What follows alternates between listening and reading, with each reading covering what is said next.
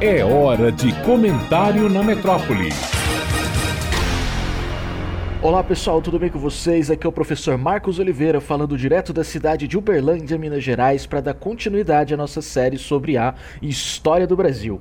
No último episódio, nós falamos um pouco sobre as relações entre senhores e escravos no Brasil colonial.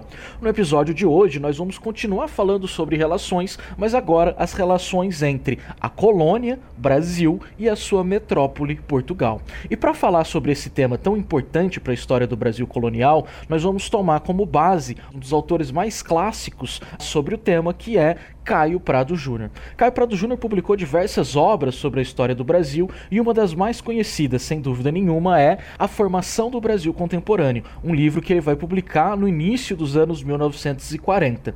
Nesse livro, cujo título já anuncia o seu objetivo, o Caio Prado Júnior vai voltar até o período da colonização brasileira para tentar entender as raízes dessa formação do Brasil contemporâneo. Então é algo muito interessante de nós percebermos de como esses autores dos anos 40 e até mesmo dos anos 30, como Gilberto Freire, como o próprio Sérgio Buarque de Holanda, como esses autores vão voltar ao passado colonial brasileiro no sentido de explicar o Brasil do século XX, que é o momento em que eles estão escrevendo. Então, para esses autores, e o Caio Prado Júnior incluso, o passado colonial brasileiro não só é a chave para se interpretar o Brasil contemporâneo, mas esse passado é também uma herança pesada que nós temos dentro do presente. Então, se trata também de pensar esse passado, pensar as heranças desse passado e tentar superá-las no presente. Então a ideia desses autores está muito focada nisso, em uma crítica do passado para tentar superar os problemas das heranças desse passado.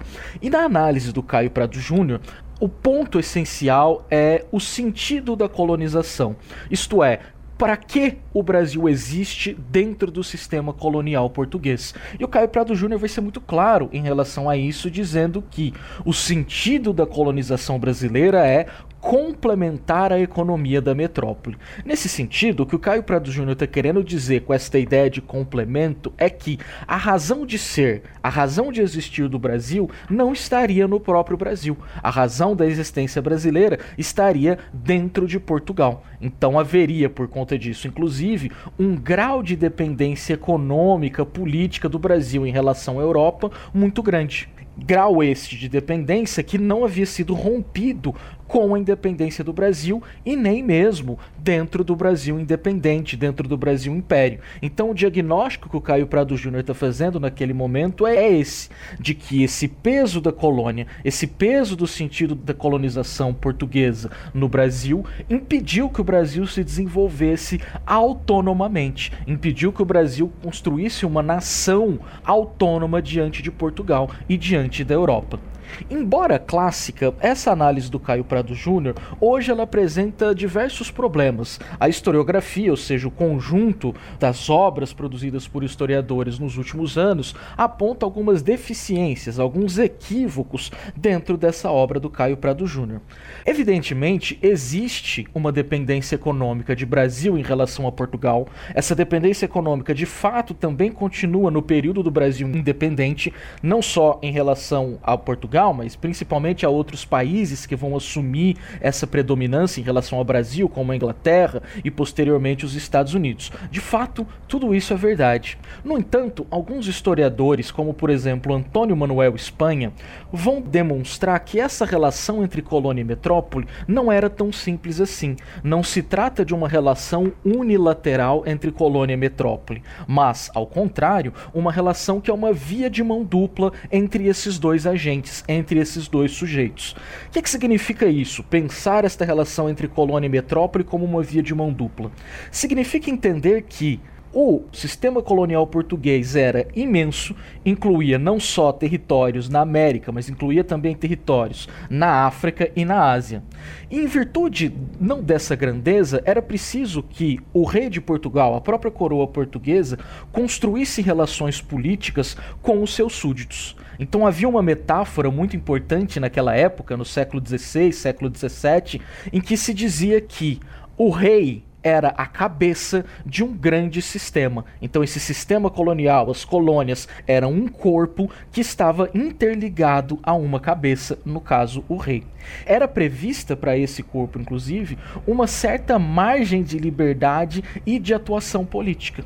Então, quer dizer, existe uma dependência política econômica em relação à metrópole? Sim, evidentemente. No entanto, para a manutenção das relações e do próprio domínio da metrópole sobre a colônia, era preciso também manter essas margens de liberdade e negociação política e até mesmo um certo grau de autonomia e pressão política por parte das colônias. Isso vale tanto para o sistema de colonização português quanto para o sistema de colonização espanhol. Então, a existência do Brasil, de fato, está ligada a Portugal, mas ao mesmo tempo existe uma margem de existência autônoma dentro do próprio Brasil. Nós temos uma colônia e sujeitos dentro dessa colônia que são capazes de pressionar a própria metrópole, são capazes de negociar politicamente com essa metrópole. Então, essas análises mais atuais dos historiadores colocam mais complexidade nessa análise que foi feita pelo Caio Prado Júnior, que é sem dúvida nenhuma muitíssimo importante, mas que hoje recebe um tratamento diferente pela historiografia.